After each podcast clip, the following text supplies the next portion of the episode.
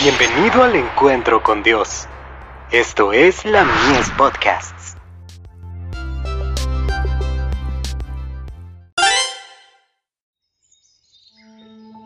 La maravillosa gracia de Dios. El símbolo del reino de Cristo. He aquí el Cordero de Dios, que quita el pecado del mundo. Juan 1, verso 29. A Daniel se le dio una visión de fieras salvajes, que representan los poderes de la tierra. Pero el símbolo del reino del Mesías es un cordero, mientras los reinos de la tierra dominan basándose en el ascendiente del poderío físico. Cristo había de descartar toda arma carnal, todo instrumento de coerción. Su reino se establecería para elevar y ennoblecer a la humanidad caída. Comentario Bíblico Adventista. Tomo 4. Página 1171. Para Adán, el ofrecimiento del primer sacrificio fue una ceremonia muy dolorosa.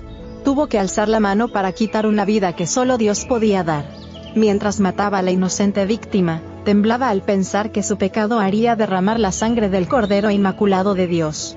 Esta escena le dio un sentido más profundo y vívido de la enormidad de su transgresión, que nada sino la muerte del querido Hijo de Dios podía expiar y se admiró de la infinita bondad que daba semejante rescate para salvar a los culpables. Historia de los Patriarcas y Profetas. Páginas 54 y 55.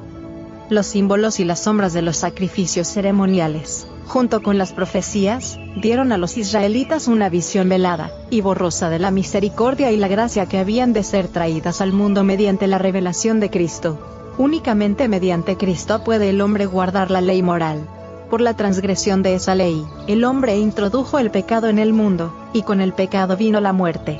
Cristo llegó a ser la propiciación por los pecados del hombre. Ofreció la perfección de su carácter en lugar de la pecaminosidad del hombre. Tomó sobre sí mismo la maldición de la desobediencia. Los sacrificios y las ofrendas señalaban el sacrificio que iba a realizar. El cordero sacrificado simbolizaba al cordero que había de quitar el pecado del mundo. La ley y el Evangelio están en perfecta armonía. Se sostienen mutuamente.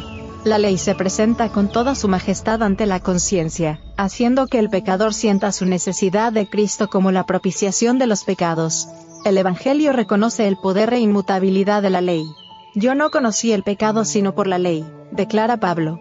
Romanos 7, verso 7. La convicción del pecado impele al pecador hacia el Salvador. Mensajes selectos.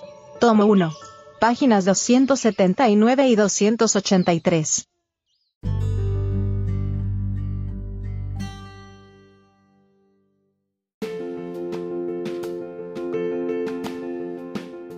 Visítanos en www.ministeriolamies.org para más contenido. Dios te bendiga.